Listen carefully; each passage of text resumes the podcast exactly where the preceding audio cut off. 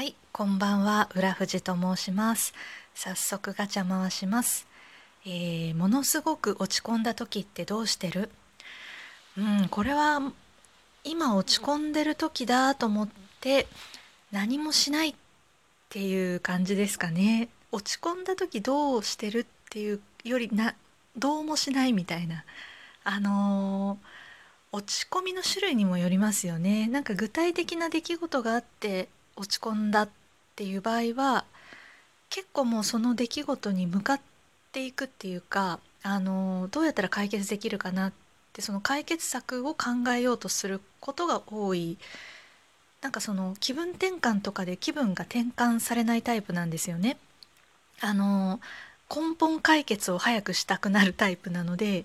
落ち込んだ原因が明確な時はそこに立ち向かうけれども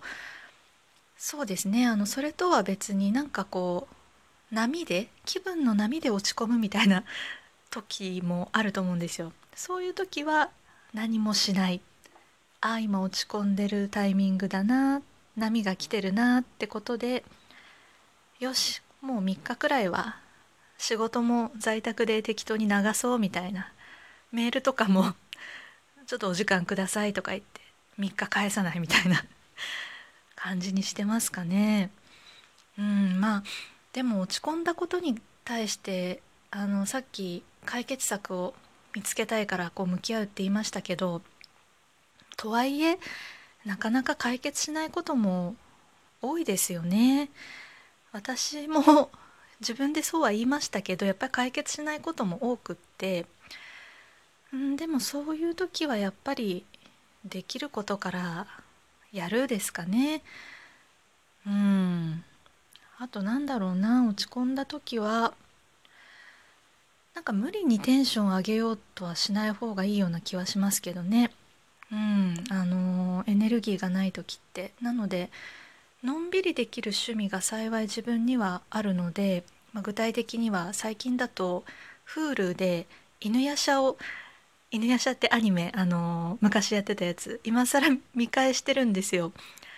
それ落ち込んだ時は結構いいですね。あの横になりながら犬夜叉ポチポチ見返して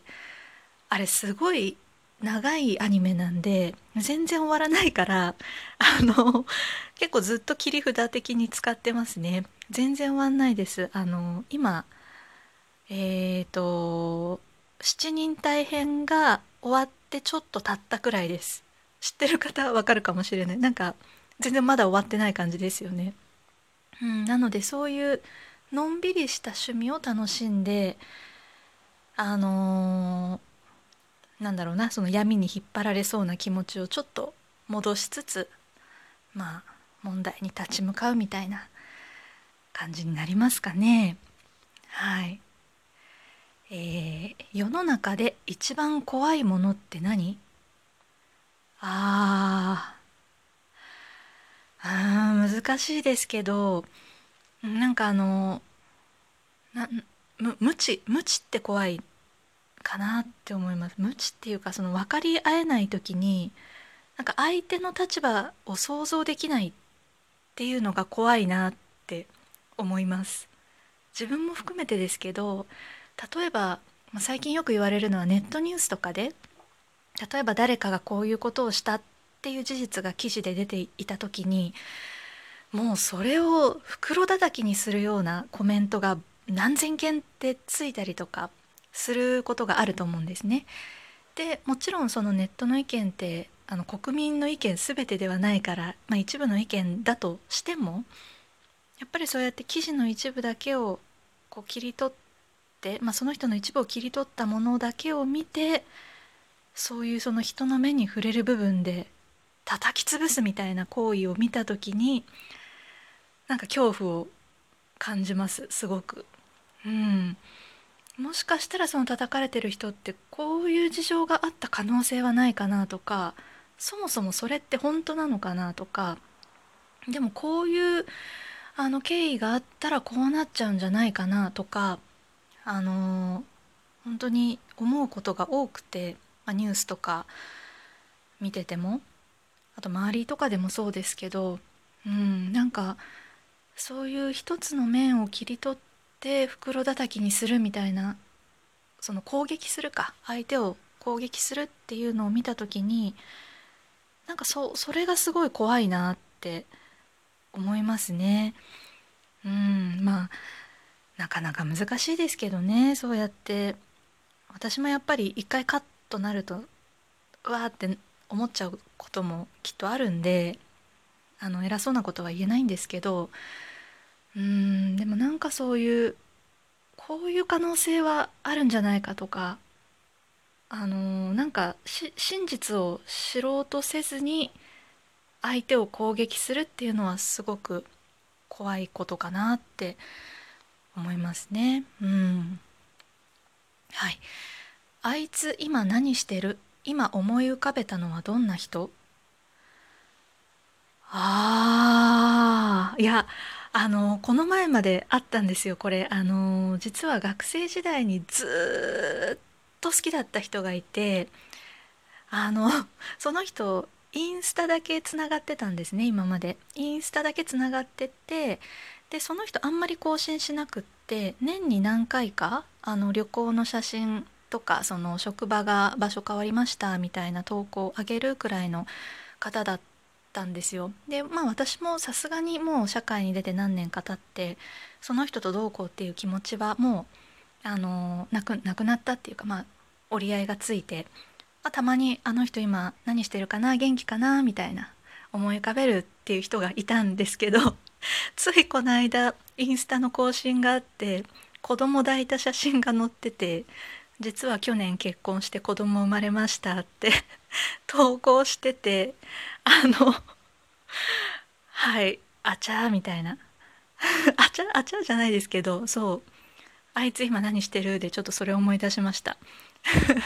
はい。えー、なかなか寝つけない時何してる？うん。最近はあの YouTube で「おやすみミルクボーイ」っていう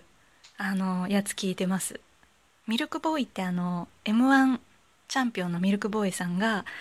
えーと、寝る、ま、寝る時用の睡眠導入用の漫才をしているっていうあの動画なんですけど これすごい良くてあのコーンフレークのネタとか有名だと思うんですけどあれもお休みバージョンだと小声でこそこそ喋るんですよ。どうもミルクボーイですお願いしますみたいな感じで。これを永遠やるっていう動画が何本かあって。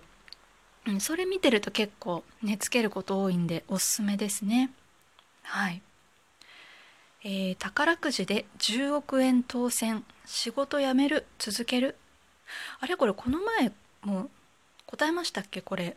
答えたかもしれない。けどあのー、もう一回言ってないかもしれないから言うと多分仕事を変えますね。今の仕事を一旦ちょっとやめて違うチャレンジをするかなと思います。捨て身のチャレンジをするかなと思います。はい。えー、と東京オリンピック見るとしたらどの競技？なんでしょうね。まあベタですけどやっぱ 100m とかは一回は見てみたいですよね。うん。えー、下書きしてるツイート何書いてある？私下書きしてないですね。えー、人からどんなところを褒められたことがある？なんだろうな。あでもあの人前に出ても緊張してるのがわからないねみたいなことはよく言われます。あの会社のプレゼンとかあの偉い人の前とかその大勢の前とかで喋らなきゃいけないっていうことがまあ結構あるんですけどその時に緊張しててもそのめめちゃめちゃ緊張はするんですけど周りからはそれがわからないすごいスムーズにあのやれてるっていうのは言ってもらえること多くて嬉しいですね。うん、多分これは本当にちっちゃい頃からダンスをやってたからでしょうね。あの人前根性じゃないですけどもうそれは本当に3歳からダンスを習わせてくれた両親に感謝ですね。はい。ではでは今日は随分遅い時間になってしまいました、えー、もうすぐ日付が変わるところですね、えー、明日は日曜日ということで、えー、皆様素敵な日曜日をお過ごしください、ではご清聴ありがとうございました。おやすみなさい。浦富士でした。